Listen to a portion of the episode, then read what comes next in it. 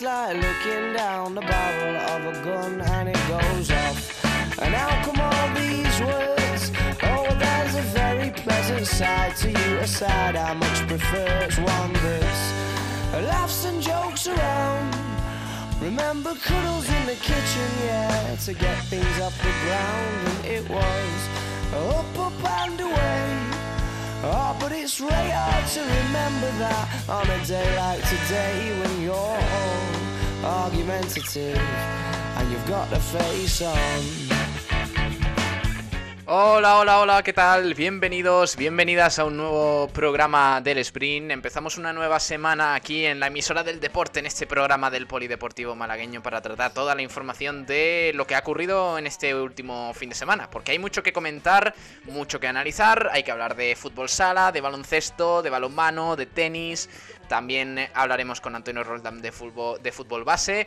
Así que nada, ahí tomando asiento porque el sprint arranca ya. Una nueva semana. Gracias por estar ahí y empezamos. Venga.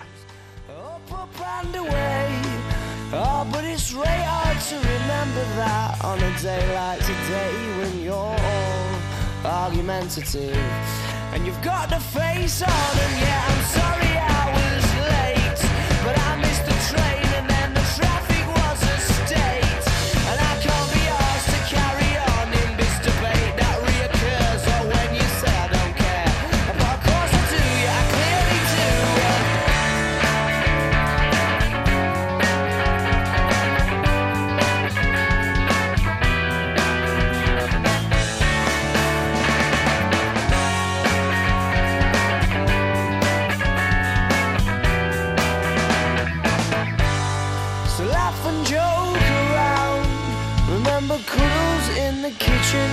get things off the ground, and it was up, up and away. Oh, but it's really hard to remember that on a day like today when you're all argumentative and you've got the face on. Comenzamos el programa de hoy, gracias por estar ahí de nuevo un día más, una semana más con todos nosotros aquí ahora en el sprint tras el programa de frecuencia malaguista con toda la información del fútbol y del Málaga Club de Fútbol, por supuesto. Ahora nos centramos en el polideportivo. Em, nos vamos a centrar en el resto de deportes, al margen de esa noticia que, digamos, ha protagonizado y ha copado los medios, las portadas en los últimos días, en las últimas horas, como es la, creación en el fútbol de esa Superliga Europea. Pero hay que hablar de más cositas porque ha pasado mucho en Málaga, han pasado cositas que vamos a ir comentando, empezando por el fútbol sala porque el Humantequera volvió a perder en un partido clave y lo vamos a analizar con el gran Nacho Carmona. Hola Nacho, ¿qué tal? Muy buenas. Buenísimas tardes, Pablo Gil. Eh, cuéntame un poquito, ¿cómo fue el partido? Tú que lo viste, lo viviste un poquito más de cerca, nueva derrota, nueva decepción y el Humantequera que se acerca al descenso. Pues te digo una cosa, Pablo, si cogemos cualquiera de los análisis de los que hicimos en partidos anteriores en los que Luma cayó derrotado, podríamos dar el pego perfectamente, porque esto es el día de la marmota en Antequera, Pablo. Un equipo que compite, pero que los fallos defensivos y algunas desconexiones le juegan malas pasadas. Creo que el partido contra los Parrulos llevábamos hablándolo un par de semanas. Era clave si queríamos por lo menos llegar a, esa, a esos puestos de fase de, promoción de, de, descenso, a ese playoff con el, no sé si el segundo o tercer clasificado de segunda para intentar quedarnos en primera porque creo que, la salvación total, el salir de esos puestos rojos, es prácticamente imposible, aunque queden todavía puntos en juego, si matemáticamente es una posibilidad, pasaba por ganarle a Oparrulo en el Argüelles. Yo puedo entender que en Ferrol allí tengamos un desliz y perdamos 6-3 como hicimos, pero hombre, aquí llegamos a estar 1-5 perdiendo en casa contra el equipo que peores números lleva en liga este año y es muy complicado empeorar los números de Lumantequera, así que el cuento de la, de la lechera, Pablo, el día de la marmota, el mismo análisis de siempre, fallos defensivos, desconexiones y nueva derrota que alejan a Luma un poquito más del objetivo si cabe. Pues en efecto, derrota por 3 a 5 frente a Loparrulo, ese traspié podemos decir en el peor día, porque estamos hablando de la jornada posiblemente más importante para el Humantequera en toda la temporada. El Humantequera que lleva eh, cinco derrotas en los últimos seis partidos. Se dice, se dice pronto, se ha metido en la zona muy baja de la clasificación, con 18 puntos en 26 partidos, a 10 puntos de la posición de play-out, de descenso y a... Mm, a otros 10 también, que lo marca el Rivera Navarra, de la salvación matemática de la categoría, de la Primera División Nacional de Fútbol Sala, pero como dice Nacho, la cosa se está poniendo complicada. Quedan eh, pues apenas eh, 8 jornadas, para, en este caso para lo Mantequera, que tiene un partido atrasado, y la cosa pues se está poniendo muy, muy complicada. Pero al margen de eso, en el juego, Nacho, no sé si viste alguna mejoría, alguna cosa que destacar tanto para bien o, para mal. ¿Cómo, ¿Cómo, viste el encuentro? Pues no puedo decirte ninguna mejora en este partido, Pablo. Es cierto que, que el Humo ha competido en muchos de los partidos de, este último tramo de campeonato, pero resulta y, las cuentas salen porque el UMA compite contra los equipos de arriba, contra los equipos aparentemente complicados, perdón, y contra los que a priori no tiene presión contra los equipos que se supone que tiene que ganar, que tiene que competir y que tiene que sacar los puntos, esos partidos parece que el Mantequera no sale al parque. Y contra Parrulo te puedo hacer un análisis más deficitario y peor que los que te puedo hacer, como por ejemplo el partido contra el Levante contra el Pozo Murcia. Hmm. Claro, porque eh, te pones a pensar en el Oparrulo, colista de la clasificación, haciendo una temporada bastante, digamos, decepcionante, en este caso para la afición gallega, y resulta que en dos partidos te ha metido 11 goles, creo, ¿no?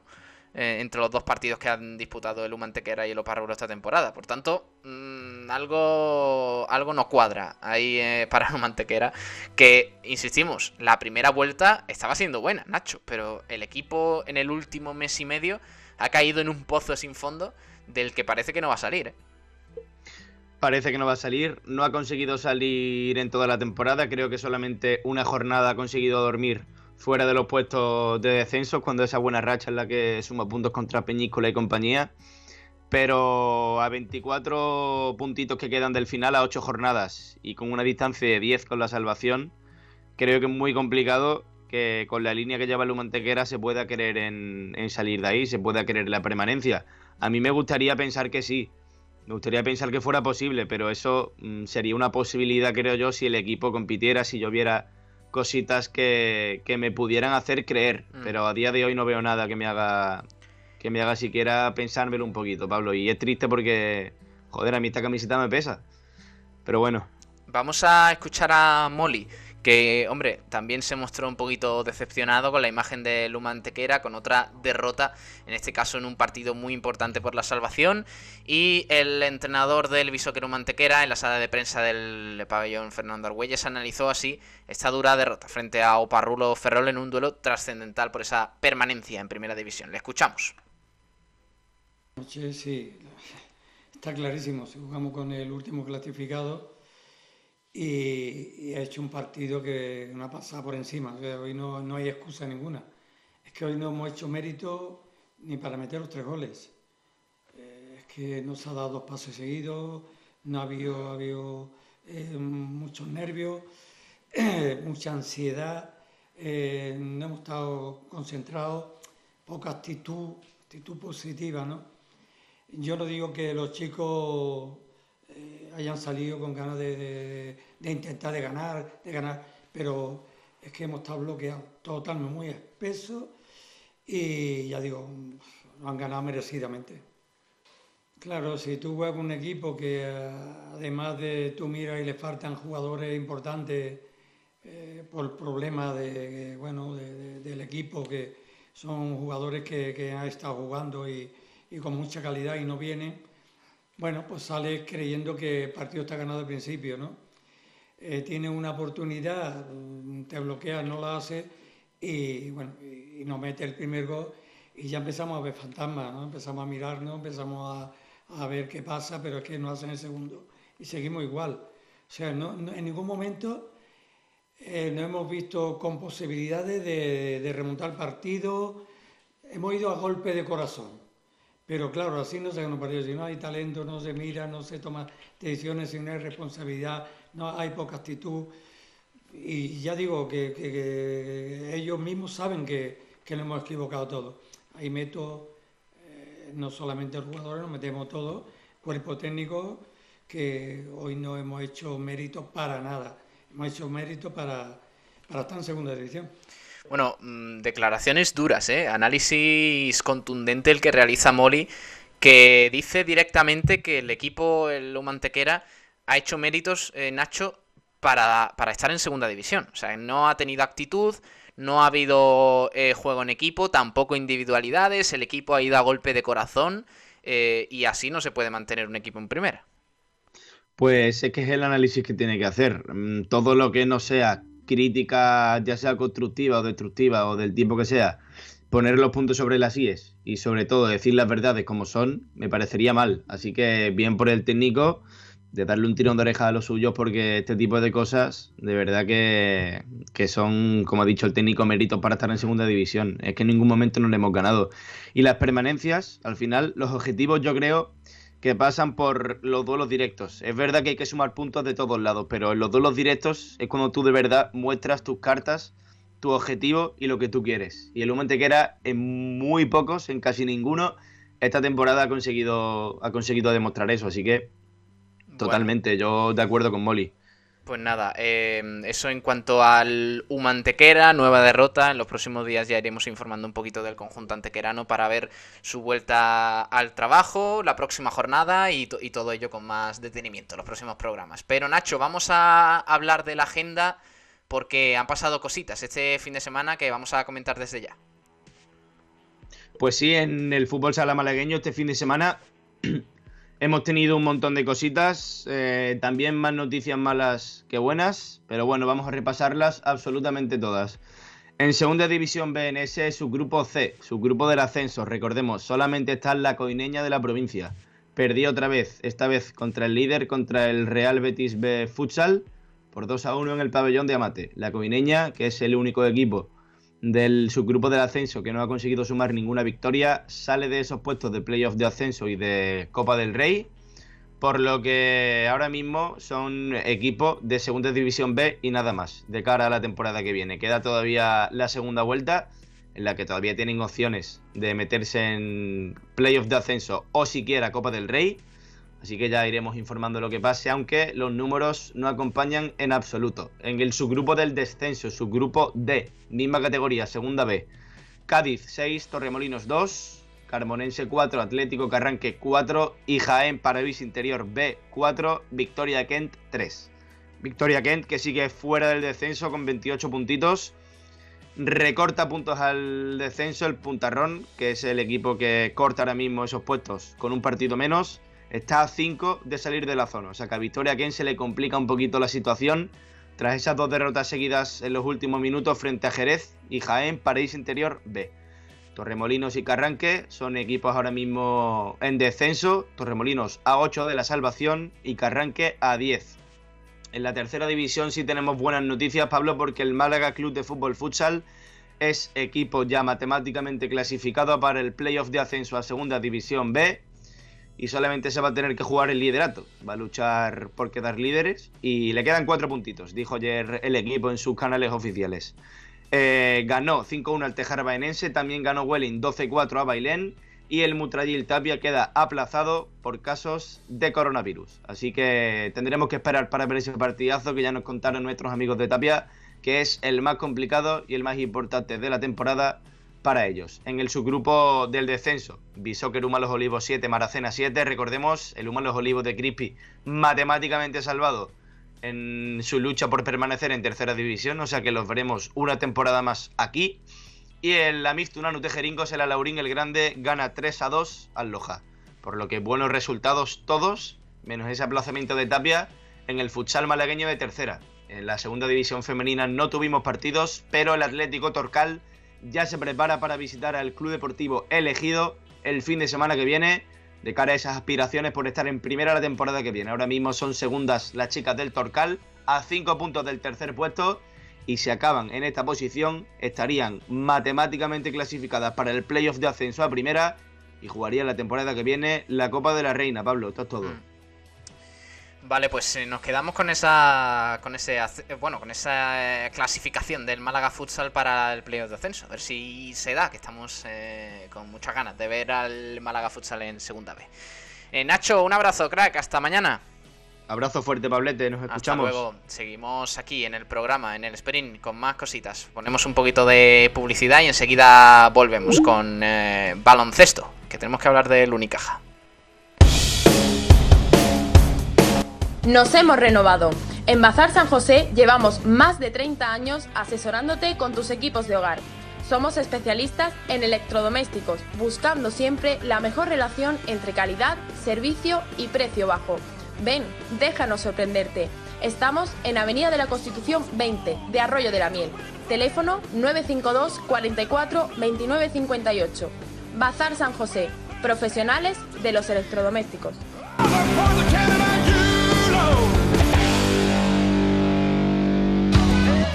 Los mejores forjados, rejas, puertas y ventanas y a los mejores precios en talleres metálicos Diego Rodríguez. Calidad y servicio con unos precios inigualables. Somos especialistas en ventanas, mamparas de baño y de oficina, rejas, puertas, barandillas. Pídanos presupuestos sin compromiso en los teléfonos 952 30 85 86 o 639 01 18 30. Le esperamos en calle Navia número 21, Polígono San Alberto en la zona de Carlinda. Talleres metálicos Diego Rodríguez. Tradición familiar de padre a hijo con más de 50 años de experiencia.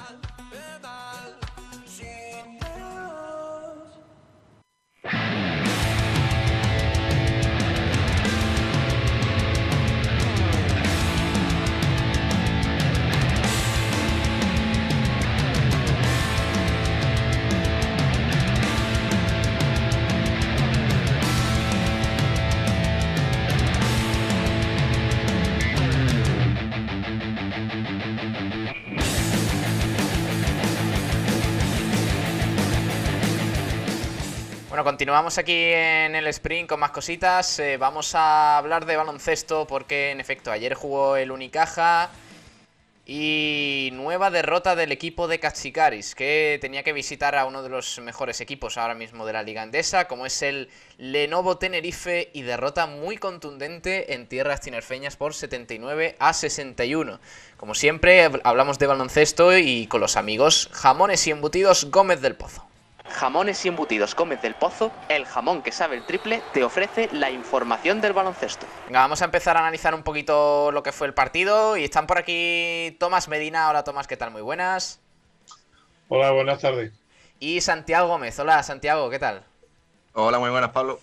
Bueno, eh, buenas, buenas tardes por decir algo, ¿no, Tomás? Porque el partido de ayer eh, dejó mucho que desear. Es verdad que era un, contra un rival que partía como claro favorito. El Unicaja no está haciendo una buena temporada. Pero eh, no debería haber tanta diferencia entre ambos equipos como la que hay actualmente, ¿no? Hombre, el partido lo que pasa es que lo que más decepciona al aficionado al baloncesto malagueño no es en sí el que nos gane Tenerife, que bueno, yo creo que ahora mismo de 10 partidos que jugáramos con ellos, en 10 nos ganaban porque con el equipo que tenemos es imposible que sorprendamos a nadie. Eh, sin embargo, lo que ayer captamos todo fue la sensación de impotencia que tiene este equipo en el que hay jugadores que le da lo mismo 8 que 80, que no salen a la pista a pelear por sus colores, sino que son meros mercenarios que cobran a fin de mes y punto, pelota, ya está, cubren el expediente y listo, porque ayer que solamente Boutel metiera 22 puntos y que Jaime Fernández metiera 13, los demás no llegaron ni a 10. Y jugadores como Francia Alonso, que deslumbraban al inicio de la temporada, se quedó en un cero patatero. ¿eh? Mm. Como Guaziski, como Abromaiti. O sea, Abromaiti la semana pasa muy bien y esta semana desaparece. Francamente, es una, una vergüenza o una de dos. Ya no sé si echarle también la culpa a Casicari, porque lo que está claro es que el llorón de Vidurreta eh, supo cómo atacar a la Unicaja y supo parar a los hombres que tenía que parar. Tomás, este por favor, vamos a empezar la semana eh, con un poquito de paz, que ya en, un minuto has llamado llorón a Vidurreta y, y, mercenario al jugador de la Unicaja, por favor. Un poquito de, de mesura. Perdona, yo no creo que no le he faltado al respeto a ninguno de los dos, ni a Vidurreta ni a los jugadores. Es que verdaderamente son así. Ahora, si alguien piensa que Vidurreta no lloró, oye, pues yo bendigo, bendigo su admiración por él. Pero es yo- que no lo conoce, Tomás. Si alguien lo piensa, es que no lo conoce. Correcto. Efectivamente, o sea, eh, yo qué quieres que te diga, lo obvio, aunque se diga, no, no se hace por ello más obvio. eh, A ver, lo es. Yo, yo os pregunto ya, eh, bueno, en este caso a ti, Santiago, porque me gustaría conocer, vosotros que seguís más a la Unicaja, que entendéis más que yo de esto, eh, ¿cuál es la raíz del problema del Unicaja? Porque es verdad que eh, frente a equipos como Bilbao Vázquez, ya lo vimos la semana pasada en el Carpena, al equipo le da, porque obviamente tiene una mucha mejor plantilla que, que su rival, pero está claro que frente a los grandes no les da. A lo mejor puede dar alguna sorpresa de juego, como frente al Barça en la Copa del Rey, pero en tónica general el Unicaja no, no compite contra los grandes, Santiago. ¿Por qué es esto? Quitando lo normal y lo que lleva diciendo Cachicaris desde que llegó, que falta físico, el problema yo creo que es falta de actitud de los jugadores. Eh, no es normal que Cachicaris esté rueda de prensa tras rueda de prensa diciendo eh, la defensa, la defensa, la defensa, y que después no se vea una mejora palpable en los jugadores. No puede ser que profesionales del calado como Malcolm Thomas, Dion Thompson, etcétera, tengan problemas a la hora de defender un pick and roll. Entonces, después de la mala racha que se vivió con, con Casimiro y que pues eh, desembocó en su salida del club, los jugadores han dado por perdida la temporada. Hubo un intento de reacción con Cachicaris, vieron que en Eurocup se quedaron fuera, eh, esa copa o esa sorpresilla de la copa eh, pues daba algo de esperanzas, pero han dado por perdida la temporada y ya lo que les queda es un mero trámite que lo van a intentar salvar, pues Hmm. no sé si esforzándose al mil por cien o todos en general, no estoy hablando de todos los jugadores eh, individualmente, sino la plantilla en general. Eh, no sé si van a dar su mil por cien, pero lo van a dar eh, sin esforzarse mucho, pero tampoco dejándose llevar demasiado, que se vea claro que. Pues que cuanto, aca- cuanto mejor se acabe la temporada, cuanto antes se acabe la temporada, mejor para ellos. Ahora, mm, ahora vamos a escuchar a Katsikaris. Tenemos que repasar también la clasificación, porque la oportunidad que ha perdido el Unicaja para amarrar ese octavo puesto es importante, pero nos centramos un poco en los números, porque la verdad es que es, eh, es muy sintomático viendo un poquito las estadísticas de- de- del partido, ¿no? Ese encuentro que se celebró ayer a las 9 de la noche en, eh, en el pabellón insular Santiago Martín de Tenerife, porque eh, en efecto vemos los números del, nuevo Tenerife, el equipo de Chus Vidorreta, y la cosa muy distinta, ¿no? Jugadores como Marceliño Huertas, 16 puntos, Bruno Fittipaldo, otros 16, eh, y por supuesto, eh, bueno, Aaron Dornicam también, que se fue hasta los 8 puntos con 10 de valoración, aportando cositas eh, eh, cada jugador, ¿no? Y por supuesto Gio Shermadini, que fue el mejor del, del, eh, partido, con 27 de valoración, 22 puntos, volvió completamente loca la defensa del Unicaja, 10 de 3 en tiro de 2, con 3 rebotes, en fin, el georgiano en estado puro, ahora hablaremos también de él, porque sé que, que a Tomás ese tema le, calienta mucho, el exjugador del Unicaja que ayer brilló de nuevo, pero claro, nos vamos a la plantilla del Unicaja y vemos como jugadores que deberían ser clave eh, eh, aportan eh, casi nada. Deon Thompson ayer casi 20 minutos, 2 puntos, 4 de valoración. Darío Brizuela, que es verdad que normalmente puede estar o suele estar más activo, ayer 4 puntos, 1 de valoración. Francis Alonso 13 minutos, 0 puntos, menos 4 de valoración. Eh, eh, tenemos a Adam Wasinski también con casi 10 minutos, 0 puntos, eh, sin aportar absolutamente nada. Ayer Tim Abromaitis, 21 minutos disputados, 0 puntos. También eh, Rubén Guerrero en 15 minutos eh, eh, solo 6 puntos, aunque aportó cositas en el rebote y se fue hasta los 11 de valoración. Y como dice Tomás, solo Axel Butel brilló en, en casi 31 minutos, 22 puntos para el francés y 21 de valoración junto con Jaime Fernández que anotó 13 en 22 minutos y 9 de, valoración finalmente. Una, una anotación bastante pobre del Unicaja en términos generales, pero yo creo, Tomás, que aparte de los números, hay algo más de raíz. El Unicaja sabe a lo que juega, tiene identidad, y si no la tiene, ¿es culpa de Katsikaris o, tema de la plantilla? No, la culpa es del club. El club es una viña sin amos desde hace 11 años. en el que hemos estado dirigidos, bueno, toda la historia del club ha estado dirigido por, por una entidad, un, perdón, una persona de la entidad bancaria que no tiene ni puñetera idea de cómo lleva un club profesional de deporte, no ya de baloncesto, de cualquier deporte, y así es como le va rindiendo el pelo. Porque a una persona que se jugara su dinero, yo te garantizo a ti que hace bastante, bastante, bastante meses que una de dos, o había jugadores que ya no estaban en el Unicaja aparte de Geru, ¿eh? o por otro lado, les había rascado el bolsillo todos los meses por falta de rendimiento. Y si, hombre, si, lo mínimo o lo que hemos dicho siempre, creo que aquí, desde que, por lo menos desde que yo empecé a hablar en Sport Direct Radio, que el Unicaja cuando defiende es un gran equipo y cuando no defiende es una pachanguita de amigos mm, gordos con barriga cervecera, pues entonces ahí está la, la, gran diferencia. Cuando este equipo no defiende, no vale absolutamente para nada. Y entonces lo que no podemos hacer es, uno, pagar las nóminas que estamos pagando, señor Thompson, pagarle medio millón de euros la temporada porque meta ayer dos puntos, coja seis rebotes y tenga cuatro de valoración, vamos, eso te lo hace el negrito saltarín más tonto, de los más altos, de los equipos con menos presupuesto de, de Unicaja sin salir a jugar la cancha. Hmm. Eh, entonces, si tenemos, como he dicho cuando, me, cuando he empezado ahora mismo mi disertación, si tenemos una viña cinema, quiere decir que en la viña hace cada uno lo que le da la gana y que cada uno se lleva las viñas, la, las uvas a su casa y, ya está. Entonces aquí lo que necesitamos es una mano dura, una mano que sepa y alguien que sepa dirigir. Me da igual que el presidente lo ponga Unicaja o lo ponga quien quiera. Me da exactamente lo mismo. Pero la persona que lleve el club tiene que ser un profesional que sepa llevar el club y llevarlo por el, por el buen camino.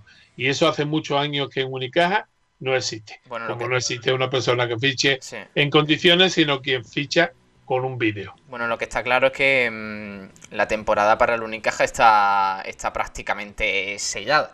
No solo por el hecho de jugar o no la fase final, que yo creo que eso eh, finalmente es un, es un mero trámite, lo que a lo mejor para Baxi Manresa sí, lo que a lo mejor para Máxima Reserva Life Gran Canaria, que están ahí también en la lucha por ese octavo puesto, será un premio al esfuerzo, porque evidentemente no es el mismo objetivo que para el Unicaja.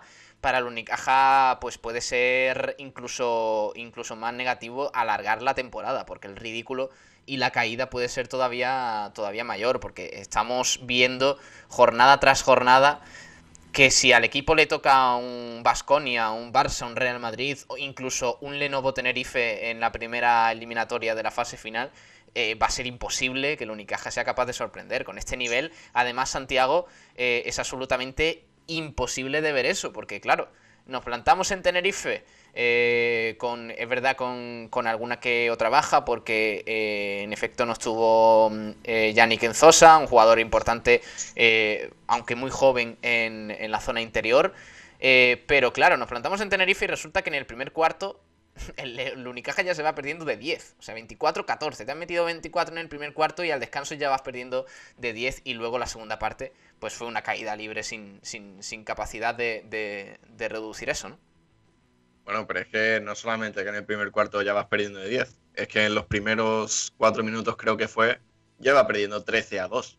Eh, el Unicaja o, es que no sabía ni, ni, ni cómo atacar. Ya no es solamente la defensa, que lo hemos comentado es que no sabían ni cómo atacar. Y tú has dicho, han perdido una oportunidad de oro porque el Unicaja ha tenido la suerte que el Manresa y el Herbalife Gran Canaria han perdido esta jornada.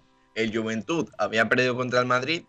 A ver, si hubiesen ganado, pues estarían a un puesto de, ah. Juventud que es séptimo. A un triunfo, igualmente, correcto. ¿El, el, el qué? Que digo, a un triunfo, sí, correcto, del, Juventud con un partido menos. O sea, con la posibilidad de igualarles. Sí, que igualmente en vez de enfrentarte al Madrid, te enfrentarías al Barcelona, pues que, que básicamente un 2-0 y para casa. Pero de yo no sé. De todas maneras, lo que sí os digo es que es triste, lamentable y, y bueno, y no sé, no tengo calificativos para darle que el futuro o el presente del Unicaja sea un chaval de 17 años. Y que en dos años va a estar en la NBA. Que dos años va, bueno, eh, espérate tú que, no, que el año que viene no esté ya en el Madrid o en el Barcelona. Bueno, también. Entonces es cuestión de que vengan con pasta y lo compren. Pero que lo que te digo, que un chaval con 17 años recién llegado, que ni siquiera ha jugado la temporada entera con el primer equipo, que sea ahora la, eh, eh, la tabla de salvación a la que nos queramos acoger periodistas, aficionados, etcétera, etcétera. Es que es muy triste. Es que es muy triste que se paguen a dos señores más de medio millón de, de euros y que sea el que menos cobra de la plantilla en la, solución a todos los males de este Unicaja. Es una vergüenza, vamos. Vamos a, escuchar a Katsikaris, porque hoy me interesa, me interesa ver el, análisis que hace el, del partido, el técnico griego, que como siempre fue bastante crítico con sus jugadores, pero también le veo, Santiago, no sé cómo, cómo opinas sobre esto, le veo como cabizbajo, como el hecho de, haber ya mm, eh, digerido que la temporada está prácticamente sellada para el Unicaja, que mm, en el caso de que se clasifique el equipo para la fase final, pues va a ser eso, un mero billete de un par de días hasta que le elimine el primer grande, ¿no? Porque no hay posibilidad de sorprender. Pablo, Pablo, más bien resignado que otra cosa. Sí, resignado, correcto es la palabra, sí. Parece que ha perdido un poco la ilusión con la que llegó aquí, que ha visto que no hay respuesta por parte de la plantilla y que ya ha dicho, pues mira, esto es lo que me queda. Vale, le escuchamos a Katsikaris, el técnico griego del Unicaja, que así analizó esa derrota del Unicaja en Tenerife. Eh, no solo en defensa, incluso en ataque. Yo voy igual a enfocar más porque se conecta mucho ¿no? el tema de, defensa, que cosas que hemos hablado, hemos trabajado, bueno, un día que teníamos después del partido contra Bilbao, de, de prepararnos ¿no? contra eh, nuevo Tenerife, cómo defienden y cómo tenemos que eh, pasar el balón, no tener prisas y buscar eh, tiros equilibrados. Y hemos empezado con muchos nervios el inicio y luego atrás eh, teníamos varias situaciones, varias, digamos, opciones de defender, sobre todo el bloqueo directo, porque hablamos de dos jugadores como Huertas y Fittipaldo y con la dupla con Sermadini, uno de los mejores, si no es el mejor um, mejor doblada en la liga, ¿no? de cómo podemos un poco limitar situaciones no entre los, para los dos jugadores, incluso para los demás que tiene, sabemos que tienen buenos tiradores y jugar dos por dos no nos ha salido en principio. Hemos mejorado atrás en el segundo cuarto, eh, pero seguimos teniendo problemas eh, en ataque y hemos fallado muchos tiros abiertos, muchas bandejas. Eh, teníamos muchas dudas de las penetraciones y, ahí, llegando en descanso, le ha dicho que el marcador igual nos favorecía, de sentido de que podía ser peor, ¿no? como hemos jugado. Y luego el tercer cuarto, eh, otra vez, al final no hemos solucionado ese tema ¿no? de, atacar mejor. Y, luego atrás, mm, cada error eh, nos, castigaron y, y al final han controlado el partido como ellos querían y, hemos eh, acabado el partido como hemos acabado. Sin duda, mm, resignado es la palabra, ¿eh? porque eh, evidentemente se nota que, la ilusión con la que se está afrontando el final de la temporada no, es la misma que, que, con la que llegó al principio, con esa fase de, bueno, con esa Copa del Rey, ese buen partido que hizo, luego la reanudación de la Liga Endesa, sin duda que, viendo el panorama, pues la ilusión ha bajado notablemente. Eh, vamos a analizar más cositas porque tenemos que elegir también al jugador vinos y eventos del partido. Eh, cuando es una derrota así es complicado, pero oye, hay que, hay que hacerlo. Así que mm, os voy a poner por aquí la, la, sintonía. No sé, chicos, mientras voy buscando un poquito esto, ¿qué os parecen las declaraciones de, de Katsikaris? Porque eh, en efecto ha, subrayado el hecho de que el Tenerife dominó a su antojo eh, por completo el partido. Sí, eh, lo que dice de, en el vestuario ha dicho que el, que el resultado les favorece porque podría haber sido mucho peor, te deja claro que, pues, que no está para nada contento con, con la plantilla ni con el nivel que están dando. Hombre, no solamente con eso, si es que ayer veía a Fittipaldo o Chermadini, Fittipaldo con Chermadini o ah, se me ha ido el nombre. Marcelino. Eh, o Marcelino con Chermadini hacían lo que querían con las defensas, que se quedaban, cuando no era el pivo el que se quedaba mirando eh, a Chermadini, era el pivo el que se quedaba mirando cómo entraba Fittipaldo o, o, de estorbar. Es que allí es que no había ni intención siquiera de estorbar. Es que parece que estaban de, bueno, pues de espectadores de primera fila y, Tomás, y no querían perderse la canasta. Hay equipos en la Liga Endesa a los que da gusto ver jugar, ¿eh? Porque el Lenovo Tenerife es uno de, esos equipos. Yo, sinceramente, o sea, lo pienso tal cual. No creo que el Lenovo Tenerife tenga mucha mejor plantilla que el Unicaja. Puede ser que en zona interior eh, quizás esté mejor cubierto con Shermadini, que para mí es uno de los mejores pivots de, de España, de la Liga Endesa. Eh, y, es verdad que Marcelinho está a un nivel espectacular a pesar de, su edad. Eh, también tiene algunos jugadores de, recambio como Dornicam, con, eh, con eh, Fittipaldo, creo que habéis dicho que, también está haciendo una gran temporada. Pero no tiene mucha mejor plantilla que el Unicaja, Santiago. O al menos ese es mi punto de vista. Pero claro, está mucho mejor cohesionado, es mucho mejor conjunto. No, mm, hombre por hombre no. Incluso te diría que tiene peor eh, si, si hacemos caso a la directiva de la Unicaja, ¿no? Porque tienen a tres que sobraron en la plantilla de la Unicaja, como son Sasu Salin, Dani Diez y Shermadini, que es el máximo valorado de la, Liga Andesa. Hmm. Entonces, si le hacemos caso a la Unicaja, tiene peor plantilla. Pero está claro que cuando tú vas tercero y el Unicaja va octavo, pues a lo mejor no se han hecho bien las cosas y tienen mejor plantilla como grupo, como tú has dicho. Mejor no hacerle caso a la directiva del Unicaja, mejor, mejor será. Vamos a elegir al mejor jugador del Unicaja.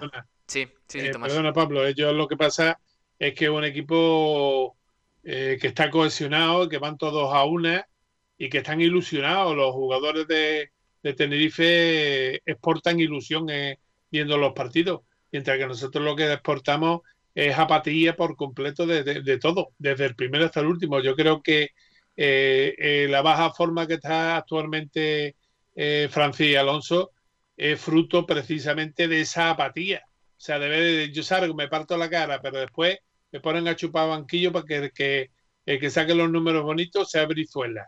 Entonces, ese malestar interior que hay en la plantilla, bueno, pues tiene que solucionarlo eh, la directiva. Eso no es una, una cosa que pueda solucionar eh, el entrenador. Hmm. ¿eh? Bueno, vamos a elegir al jugador Vinos y Eventos, al mejor jugador del Unicaja. Vamos allá. Vinos y Eventos te ofrece el premio jugador Vinos y Eventos del Unicaja de baloncesto. Porque ya sabéis que en esta sección del baloncesto, baloncesto, uy, perdón, elegimos al mejor jugador del Unicaja tras cada partido, ponemos una encuesta en Twitter con los cuatro mejores jugadores y eh, eh, pues eh, participando en esa encuesta podéis entrar en, la, en el sorteo de una botella de vino Bodegas Excelencia y una copa personalizada por vinos y eventos. Hoy no hay mucho donde elegir porque la verdad que el partido del Unicaja fue bastante, bastante malo pero eh, os lo tengo que preguntar igualmente. Así que, Santiago. El mejor fue Butel, aunque lo hemos comentado fuera de micros, que se desató un poco más cuando ya el partido estaba em, definido. Por hacer una mención especial, Jaime Fernández, que tiró un poco de carácter y fue de los que más me gustó, o de los pocos que me gustó, de los que me gustan, claro. Tomás. Hombre, está claro. Eh, el anterior partido fue Brizuela y en este está claro que fue Boutel con diferencia con, el resto de, jugadores. A mí lo que me iba a extrañar es, digo, verás tú que va a salir Pablo ahora y va a decir que hemos, hemos elegido a Alonso como jugador vino y evento.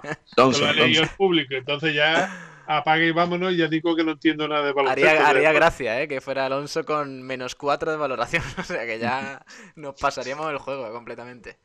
Eh, no, pero gana, gana Butel. Es que no, no, había, no había otro donde elegir. A ver, si, si llega a salir otro, lo impugno, posiblemente. Porque, claro, el francés con 22 puntos, 21 de valoración, fue claramente el mejor del Unicaje en un partido pésimo, horrible. Eh, donde, donde además, eh, chicos, solo eh, precisamente Francis Alonso, hablamos de él, pero eh, a pesar de su escasa aportación, fue el único que tiene un. eh, en este bagaje, eh, Santiago, que mm, supongo que tú sabrás mejor- explicarlo mejor que yo, en ese bagaje más menos, es el único jugador que tiene positivo, porque él tiene más 7, mientras que el resto tenemos a Darío Brizuela con menos 25, Deon Thompson con menos 17, Basinski con menos 18. En fin, eh, bastante pobre eso. Sí, el más menos al final es la diferencia eh, con la que, o sea, la diferencia en el marcador con la que dejas el, el equipo cuando te vas al banquillo. Tú entras con un 10-5, si te vas con un 15 a 15, pues tienes un más menos de más 5, porque mientras tú estabas en, el, en la pista, has recuperado 10 puntos. Eh, no sé si lo he explicado bien, la verdad, Sí, sí, acabo sí. de liar bastante. Sí, sí. Sí, sí, sí, se entiende, se entiende. Vale, perfecto. Pues eso es básicamente porque Alonso jugó bastante en los últimos cinco minutos y ya está. Y en los últimos cinco minutos el Unicaja, pues con Butel hizo algo, pero ya no era, no valía para nada. Y el Tenerife se dejó ir. Claro, claro. eh, estaban los suplentes de los suplentes. Efectivamente, yo creo que, que ahí el tema bueno, es recurrente, siempre lo mismo. Además, eh, encima, el próximo partido, bueno, pues nos vamos a hinchar de reír, porque en el próximo partido es precisamente Unicaja Casa de Zaragoza, ¿eh? que viene Luis Casimiro ¿eh? como técnico del Casa de Zaragoza. O sea que, que ya va a ser un auténtico esperpento de, de partido, porque ya, ya lo único que, que nos podía pasar el, el próximo sábado eh, a las nueve menos cuarto de la noche es que el Casa de Zaragoza ganara a Unicaja aquí. Y entonces ya apague y vámonos, porque si el técnico que tú has echado, porque no sigue, llega Ojo, aquí eh. con un equipo con menos presupuesto Yo, yo y me bajo. gana, eh. Yo, si pasa eso, me bajo ya de, de la vida y ya que, que pase lo que tenga que pasar. Pero esto no, no puede ser. Descartable no, lo, no es. No, no, no, por supuesto que no. Por ¿cómo, supuesto que no. ¿Cómo que descartable? Ahora que no. mismo, mm, si hiciera una porrita esa de- del estilo del, del jugador vino y evento, pues no sé yo cuánta gente diría Unicaja y cuánta gente diría Casa de Correcto. Monzaragoza. Correcto. Bueno, vamos a, a ir despidiendo. No, eh, no hemos cerrado esta sección, eh, así que para Buteil ese premio. Jugador Vinos y Eventos. Vinos y Eventos te ha ofrecido el premio Jugador Vinos y Eventos del Unicaja de baloncesto. Y vamos a ir cerrando ya el baloncesto. Mañana más, eh, Tomás, con esa agenda. Ya para, para terminar, repasamos un poquito la clasificación de la Liga Endesa. El Unicaja sigue siendo octavo, como hemos mencionado anteriormente, a dos victorias del séptimo puesto. Ha estado ahí bueno, la posibilidad de acercarse al Juventud para intentar, bueno, rozar el séptimo puesto, pero finalmente pues habrá que seguir luchando por la octava plaza y además el noveno es Baxi Manresa con 31 partidos jugados, dos más que el Unicaja y las mismas eh, victorias en el casillero. Y el décimo, que es el siguiente, digamos, que tiene eh, opción de, de poder disputar esa octava plaza, el Herbalife Gran Canaria, que tiene 13 victorias y 17 derrotas, con una victoria menos y un partido más que el Unicaja. Así que nada, chicos, voy despidiendo que tenemos más cositas que comentar. Un abrazo, Tomás, hasta mañana. Pues nada, hasta mañana que ya contaremos el desenlace de la Liga EVA, de la Nacional 1 y bueno, el primer eh, partido de playoff de ascenso a la Liga Femenina 2 que han jugado el Asisa y el, el Unicaja Andalucía. Vale, pues eso mañana lo, lo analizaremos. Un abrazo, hasta Muy luego, Tomás. Pues nada, hasta luego y poneros, como siempre digo, la mascarilla que de momento no podemos quitárnosla. No, de momento no. Eh, adiós, Tomás. Y hasta Venga, mañana, vamos. Santiago. Nos vemos. Hasta mañana, Pablo. Hasta luego. Seguimos aquí en el programa y ahora despedimos esta sección, el baloncesto, como siempre, con los grandes amigos que tenemos aquí en, en la radio, la emisora del deporte. Jamones y embutidos Gómez del Pozo, venga. Jamones y embutidos Gómez del Pozo, el jamón que sabe el triple, te ha ofrecido la información del baloncesto. Los jamones embutidos Gómez del Pozo están listos para ti. Te están esperando con el mejor sabor, con todo el aroma y calidad que nos caracteriza. 50 años dedicados a ofrecer la mayor selección en nuestros productos, hemos aunado la tradición y el buen hacer de los artesanos y la vanguardia de las nuevas tecnologías al servicio de la industria. Jamones, embutidos, quesos y aceites premium de oliva virgen extra. Entra en gómezdelpozo.es y conoce nuestros productos y ofertas. Gómez del Pozo, mete la pata de jamón, pero que sea Gómez del Pozo.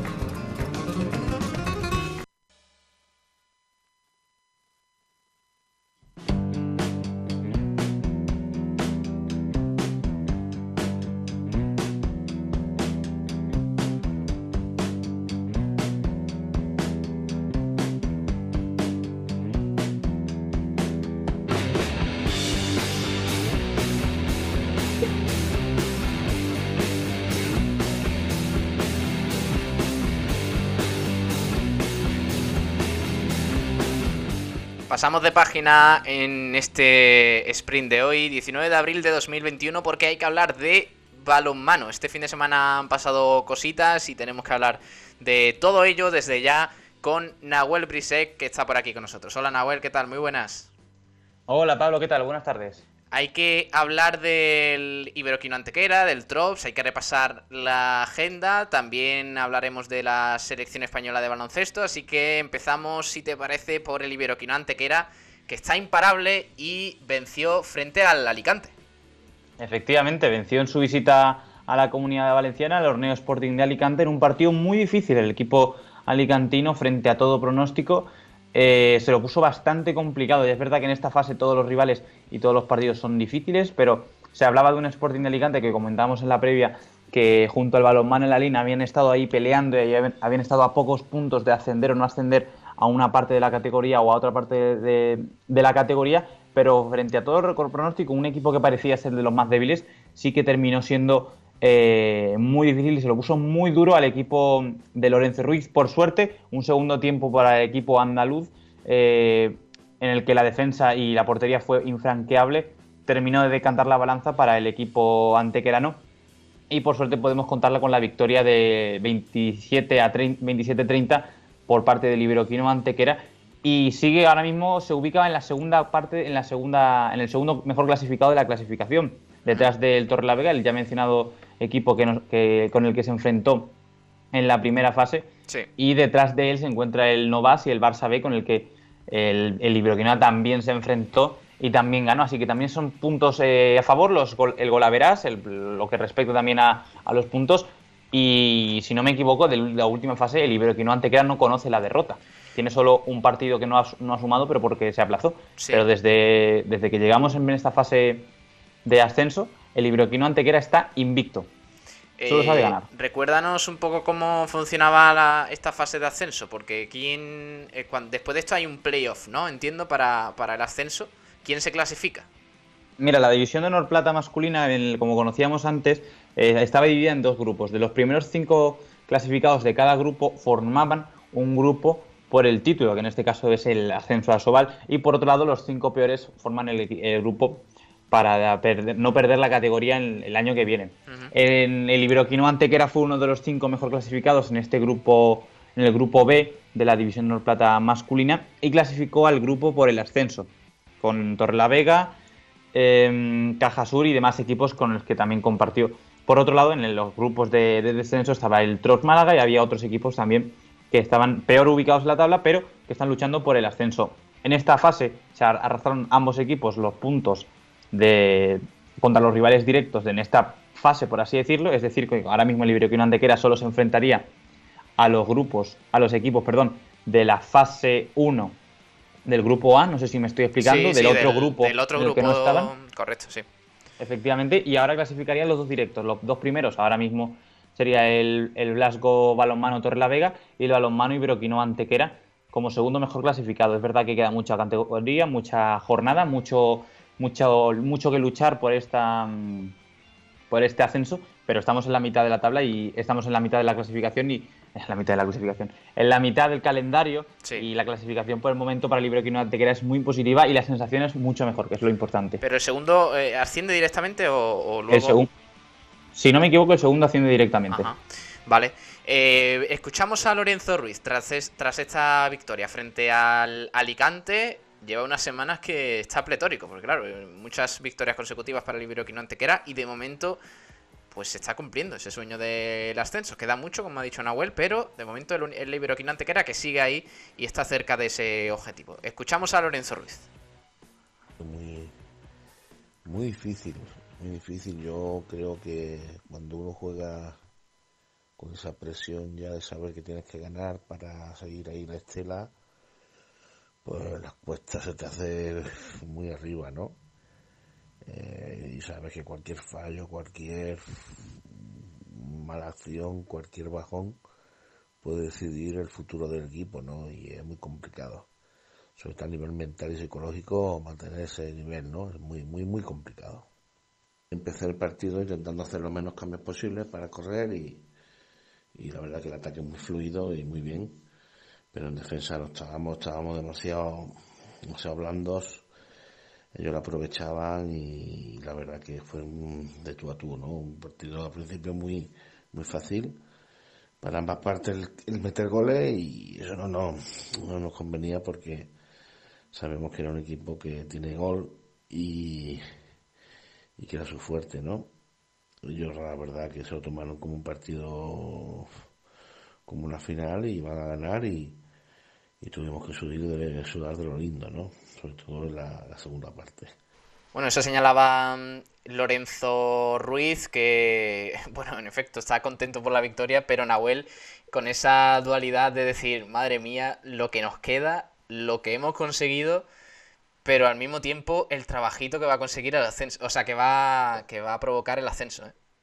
Efectivamente, es verdad que está en una línea muy positiva y que tiene mucho mérito lo que está haciendo el equipo antequerano, pero es que en este es el momento en el que no tienen que bajar los brazos, porque vale, si es el hablaremos, si hubiéramos hablado de, que el objetivo es estar un año más en la categoría, pues vale, ahora es el momento de jugar y disfrutar lo que queda, o si estuviéramos eh, más clasificados o más libres o con una distancia superior, eh, pues también se podría tomar una especie de respiro y tal, pero el Iberoquino Antequera ahora mismo no puede parar, definitivamente el, parar, el moverse, el no, no, tener la misma ambición que tenían antes es algo que no pueden, no se puede ni cuestionar. La ambición tiene que ser la misma debido a que es eso, de que ahora mismo es eh, segundo, ahora mismo estaría clasificado, pero tenemos, tienes por detrás al Balinox, también tienes a San Pablo Burgos un poco más alejado, pero es verdad que es principalmente, eh, se va a pelear mucho en ese segundo, segundo puesto por Iberoquinoa, eh, Antequera o Balinox, a saber quién quedará el segundo clasificado y quién ascenderá a Sobal.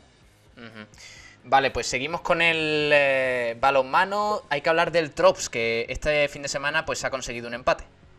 Bueno, un empate útil, eh, muy, muy, muy bueno el empate que acerca cada vez más y más a la permanencia del equipo malagueño de forma matemática, 26 a 26 en, el, en, el, en su visita a Pontevedra, en su visita al, al equipo de Lalín.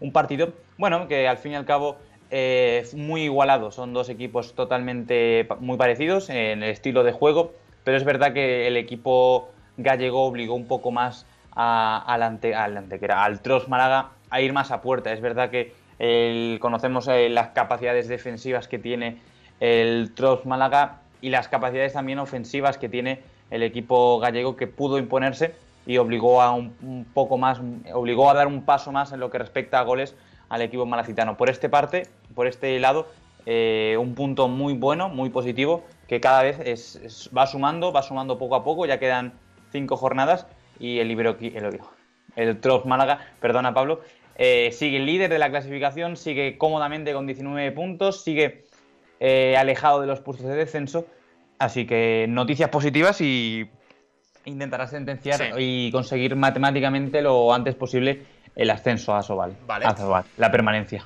Pues seguimos eh, eh, hablando de balonmano, pasamos del Trops, empate frente al Yalín y nos centramos en la selección española, el resultado de las guerreras que volvieron a jugar este fin de semana, ¿no? Efectivamente, volvieron a jugar contra Dinamarca, sección es momento guerreras, y volvieron a perder contra la sección danesa. En este caso, si comentábamos el viernes de que habían jugado, habían tenido más protagonismo las jugadoras del Málaga Costa, por, eh, este fin de semana no ha sido el caso. Entre las dos convocadas, Silvia Arderius y Soledad López, solo pudo marcar una, que fue Silvia Arderius, y solo por una ocasión Así que mal resultado para España, pero bueno, al fin y al cabo es un partido amistoso y sirve para, para tomar en, para eh, poder poco a poco tomar más roles en el equipo y a tocar y acercarse un poco más con el próximo objetivo que es los Juegos Olímpicos y recordemos a fin de año que también tenemos el Mundial de, Balonmano Femenino aquí en España, en todo lo que va a ser Cataluña y la Comunidad Valenciana. Así que derrota, mm, derrota pero buenas sensaciones que deja el equipo de la selección española con Carlos Vivera a la cabeza. Vale, eh, pues eh, aparte de eso, de la selección española, vamos con la agenda, Nahuel, porque han pasado cositas este fin de semana en el balonmano malagueño, ¿no?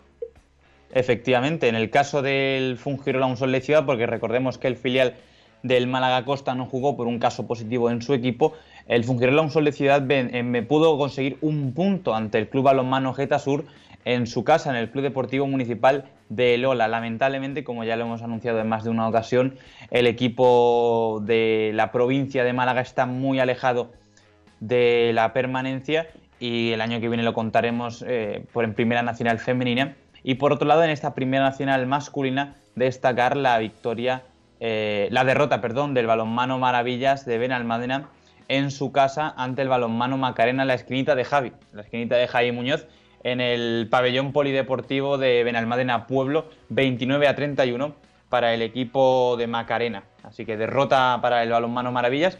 Pero para finalizar, si quieres, Pablo, te, lo puedo, eh, te puedo comentar una de las noticias más destacadas esta semana, que ha sido que el juvenil femenino del Maravillas venció ayer, venció eh, en la tarde de ayer y se consagró como campeona de Andalucía, eh, bronce de Andalucía, perdón, en un partido muy interesante ante las Carboneras, el equipo también de Andalucía. Así que felicidades a, las juveniles del Balonmano Maravillas por el tercer puesto y a seguir luchando que las, las posibilidades de, de llegar al primer equipo son muchas y hay muchas y el equipo femenino lo necesita. Bueno, veremos qué, sucede. De momento, eh, eh, buenos resultados, una de cal, otra de arena. Y, con respecto, bueno, eh, los próximos días hablaremos también del balonmano Málaga Costa, que ahora mismo no está jugando, no está, digamos, en competición por ese parón internacional. Pero pronto Nahuel se acerca a lo bueno, esa final de la European Cup y además el tramo final de la Liga Guerreras Iberdrola. Bueno, la Liga. Sí, ¿no? Guerreras Iberdrola. Sí, la Liga Guerreras Iberdrola. que tengo un lío ya de ligas que, se avecina interesante ¿eh? en este tramo final de temporada. Así que ya en los próximos días hablaremos de, de todo ello. Nahuel, nada más, ¿no? Nada más por el momento. Venga, pues vamos hablando en los próximos días de más cositas. Un abrazo, Nahuel, hasta luego. Adiós, Pablo, hasta la próxima. Muchas gracias. Adiós, seguimos aquí en el programa.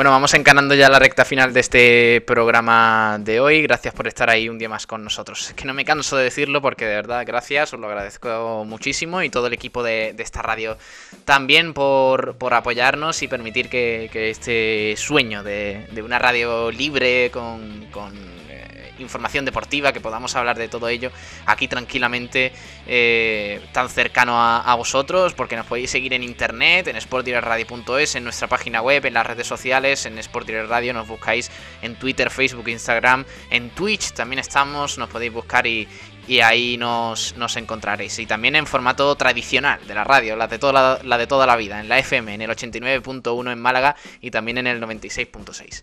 Seguimos en el programa porque ahora pasamos a hablar de fútbol base con Antonio Roldán y el apoyo de los talleres metálicos Diego Rodríguez porque, eh, bueno, han pasado eh, algunos eh, acontecimientos este fin de semana, algunos resultados, partidos importantes que comentamos desde ya con Antonio Roldán, crónica un poquito de los equipos malagueños y también de esa división honor, eh, división de honor, perdón, juvenil, grupo cuarto en la fase por el título y la fase por la permanencia.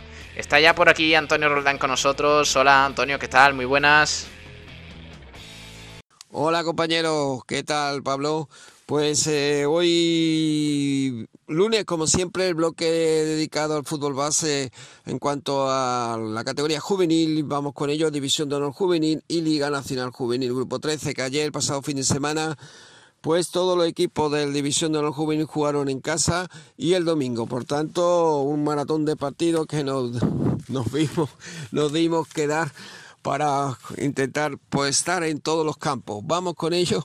Baque Cultural 2, Seneca 1, Málaga 0, Calavera 0, San Feli 1, Betis 2, Granada 1, Cádiz 1, Tiro Pichón 0, Sevilla Fútbol Club 3. Pues en, cuanto a la fase por el título. Eh, la crónica son los siguientes, Baque Cultural 2, Seneca 1, partido muy, muy, muy competido, controlado el juego siempre eh, por el equipo de básquet cultural, aunque la primera ocasión fue por del número 7 del, del Seneca de Córdoba, que disparó muy bien, pero tan solo un metro de, afortunadamente, del palo derecho del cancerbero del básquet cultural. Respondió a los dos minutos el básquet cultural, un tiro pues, prácticamente calcado, pero en la otra portería de Saber, que a dos metros también del palo derecho del cancerbero del Seneca. Siguió, ahora ya con más sentado en el centro del campo, el equipo de básquet cultural atacando y el minuto 22 un claro penalti a Jaime que lo transformó el central Miguel Rubio. Se lo pidió al otro central y capi Oscar Carrillo, que en esta ocasión jugó de lateral derecho por lesión de su compañero. Paco tuvo el 2 a 0 en su cabeza, nunca mejor dicho, porque la echó alta después de un saque de banda y una provocación de un compañero. Pero del 2 a 0, como decía de Paco, pasamos al 1 a 1 en una buena jugada lateral derecho del Seneca, pase atrás y muy bien definió el jugador, minuto 33, su compañero Jiménez del Cine. Por tanto, 1 a 1 y se ponía por la cosa bastante emocionante de cara a toda la segunda mitad. Pero antes del descanso, 4-1, eh, el, el, el minuto 41, 2 a 1 y el gol de la victoria de Oscar Carrillo después de aprovechar rechace del cancerbero del Seneca después de un gran disparo de chilena de su compañero Diego Rubio. Oscar Carrillo se tiró en plancha con los dos pies para remachar y empujar a fondo de las mallas la pelota y por tanto 2 a 1. Gran gol sin duda de casta, de carácter y de pillo el jugador de Oscar Carrillo.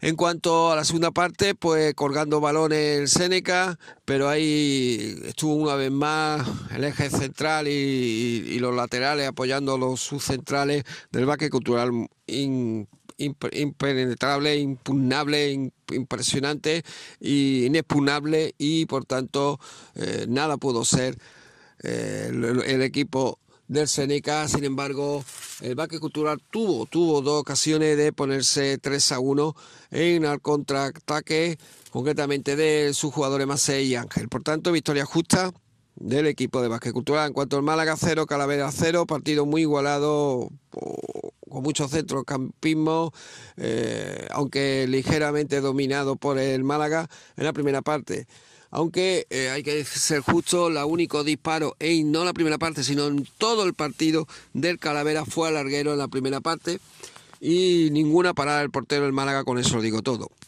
En cuanto a la segunda parte, fue un dominio absoluto, dominador, demoledor, eh, pues total, total del Málaga, los chicos de Nacho Pérez Santa María, que Calavera se metió, se metió atrás por el empuje y el buen juego del equipo malagueño. Y algún contraataque se pillaba al Calavera, pero es que no pilló ni nada, es que en la segunda parte no hizo nada, ni un disparo. Sin embargo, hasta seis disparos con seis ocasiones clarísimas del Málaga, entre ellas, por ejemplo, Loren al palo, eh, dos clarísimas de Mati, una de ellas con el portero ya caído después de un rechace, eh, la echó alta a Mati. O otras de Roberto también, que nada, no quiso entrar a la pelota. Estuvimos hablando precisamente con el delegado que pues no, bueno, pues estaba ahí que cuando no quiere entrar a la pelota, pues no quiere entrar y, se quedaron empate el delegado del Málaga División de Honor Juvenil, que es un encanto de persona. Y después también estuvimos en el tiro pichón, que haremos ahora la crónica, y estuvimos hablando en el descanso con Nacho Pérez Santamaría y nos dijo lo mismo, que cuando no quiere entrar Antonio no hay nada que hacer y habrá que conformarse con el 0-0 y la buena imagen del equipo. En cuanto al San Félix, pues nada, no hubo suerte en este nuevo doble enfrentamiento cantera del Málaga contra cantera del Betis Balompié. Eh, no pasó del empate el Málaga 0, Calavera 0, que es el filial del Betis, Calavera, y el San Félix, filial del Málaga, 1-2. Por tanto, aunque yo quería que, yo creo que fue justa la victoria del Betis en el campo de Romero frente al San Félix. Balón suelto en el minuto 44 que lo engancha Martín desde, desde fuera del área 30 metros. Nada pudo ser Carlito León que hizo una parábola el, el balón. El minuto 48 el empate, es decir, tres minutos de la segunda parte, excelente pase profundidad al medio centro.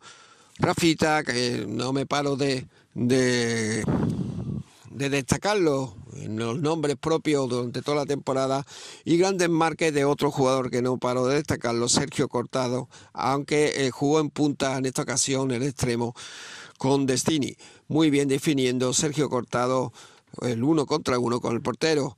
Otro que tampoco paró de destacar en el San Félix Chechu, Chechu Torres, central y lateral zurdo que juega eh, de central zurdo en la posición de tres centrales, tácticamente que cambió desde noviembre, que le ha dado un resultado impresionante al, al Mister Luis Bueno desde que cambió el sistema de, de cuatro atrás al sistema de cinco y el 1 el 1-2 definitivo 72 un fallo podemos decir un saque lateral que no no tuvo fino ahí el eje central de, del San Félix ahí Arriaza pues no estuvo fino y por tanto también el otro compañero el, el marroquí central tampoco estuvo ahí Atento al remate de Fernández que va muy bien de cabeza, pese a que es eh, extremo, pero tiene un potente salto y nada pudo ser Carlito León. Por tanto, yo creo que fue victoria justa, ya que hasta tres ocasiones tuvo Fernández, eh,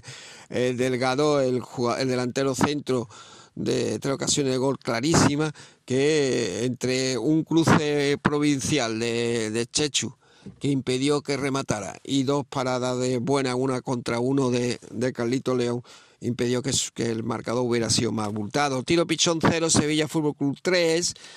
Pues ligeramente dominio en los primeros 20 minutos del, Sevilla Fútbol Club. Eh, minuto 5, 0-1. Falta lateral y no hubo un buen despeje, podríamos decir, ni de Paco ni de ni Juan Carlos, el central, lo aprovechó Diego en, en, en, media chile, en media tijera, podemos decir, eh, desde el punto penalti y marcó a placer.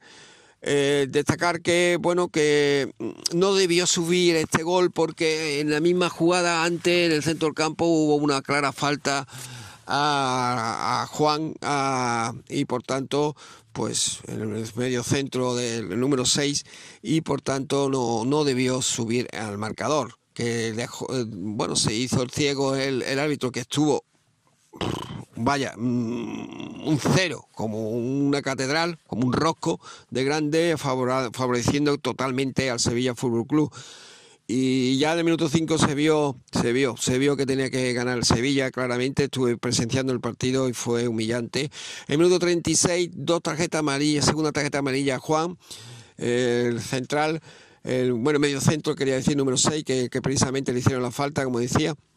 Eh, tras cortar el contraataque del delantero Talaverón, buen jugador, Talaverón me gustó mucho, al igual que el 11 y el 7, Arcos.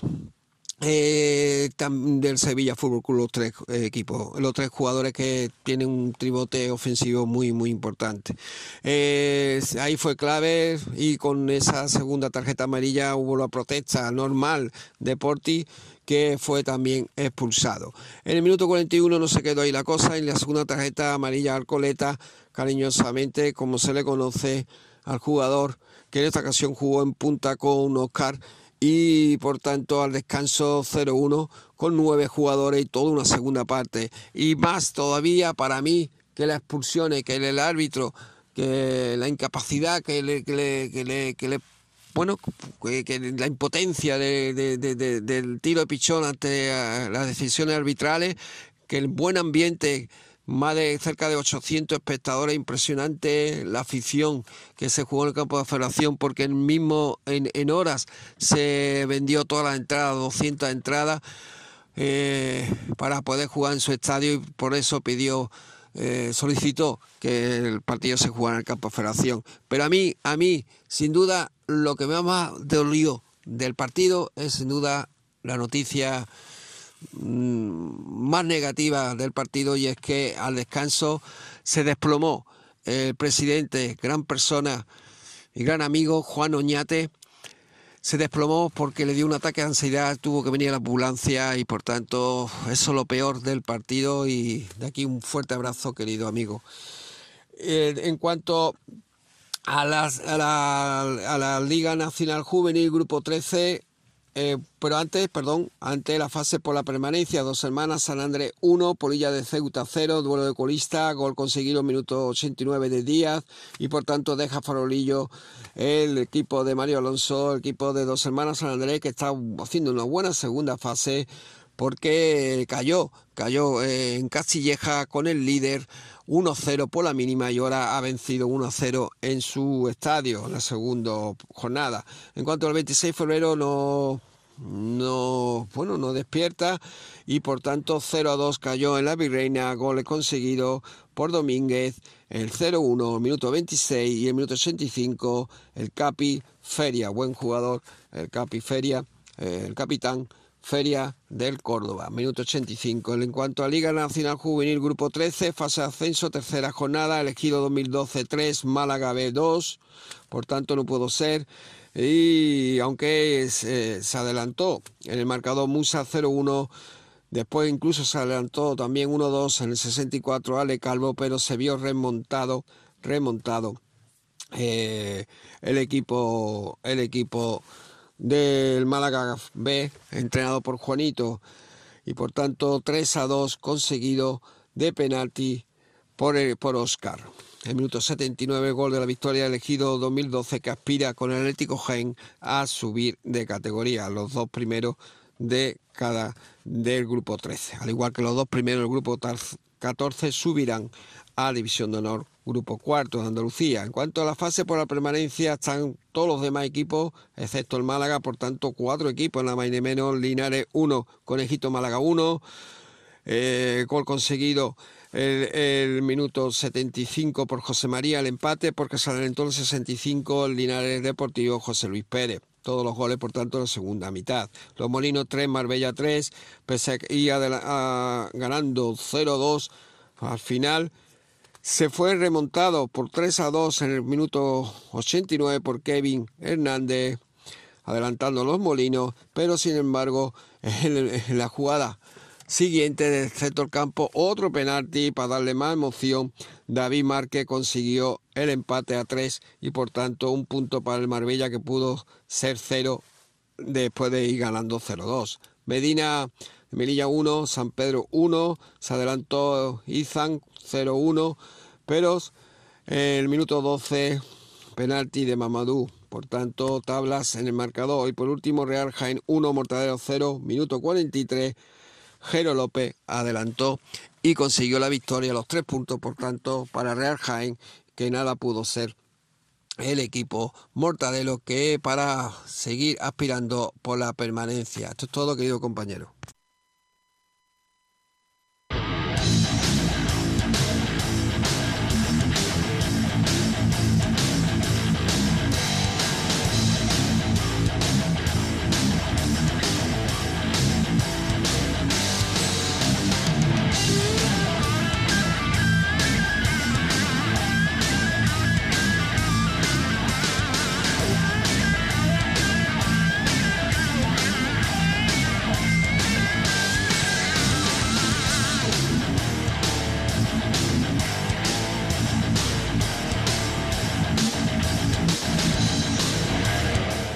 Muchas gracias, Antonio Roldán, un fuerte abrazo y gracias a los talleres metálicos Diego Rodríguez por acompañarnos en esta sección del eh, fútbol base. Hoy hemos hablado de, de todo ello y vamos a terminar ya el programa en este sprint de hoy, que hoy nos hemos alargado un poquitín, hablando de tenis, porque eh, la ascensión de Alejandro Davidovich continúa imparable. Cuando se retomó la competición tras el confinamiento en agosto de 2020 resistía en el top 100 y en medio año ya se ha metido entre los 50 mejores. Son varios resultados de alto nivel sin llegar a una, una sin llegar aún a una final, pero consolidado en los cuadros finales de los mejores torneos. En todos en los que ha participado en 2021 ha ganado al menos un partido y esa regularidad se va notando. Si se llega más lejos, como sucedió en los cuartos de final del Masters 1000 de Monte Carlos, hay premio mayor. Davidovich aparece este lunes en la lista actualizada del ranking ATP en el puesto número 48 de la clasificación mundial. Un asalto de 10 puestos desde el 58 de la semana anterior y, y, bueno, pues nunca hubo un malagueño tan alto y para encontrar a un andaluz en estas cotas hay que remontarse a los años 80 con los históricos Manuel Orantes y José Higueras, tal y como informa Málaga hoy, ambos granadinos que llegaron a ser top 10 mundiales. Orantes número 2 y los dos salieron del top 100 en 1984 y 1985 respectivamente. No hay un jugador de la región que haya pisado estos lugares como lo hace Davidovich ahora desde entonces. Así que enhorabuena Alejandro Davidovich al tenista rinconero que sigue eh, bueno, haciendo historia, marcando un hito para el tenis de nuestra provincia, el tenis de Málaga.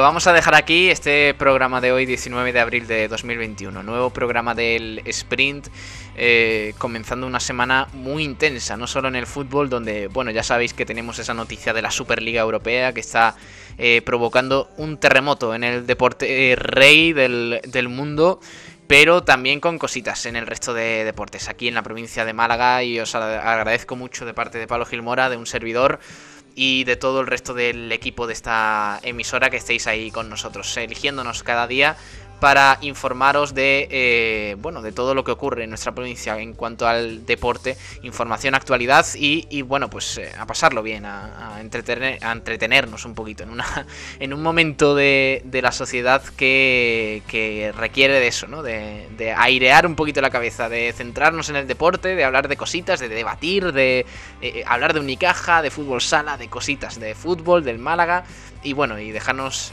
llevar por un momento eh, que para eso está eh, el deporte, para, eh, para poder pensar en otra cosa, de, en este día a día que tenemos. Gracias de verdad por estar ahí un día más con nosotros y os espero mañana a partir de la misma hora, a las 2 de la tarde y ahora se quedan con el resto de la programación, Sport Center Diario y luego musiquita, hasta por pelotas a la noche. Gracias, un abrazo, hasta luego, pasen buena tarde, adiós.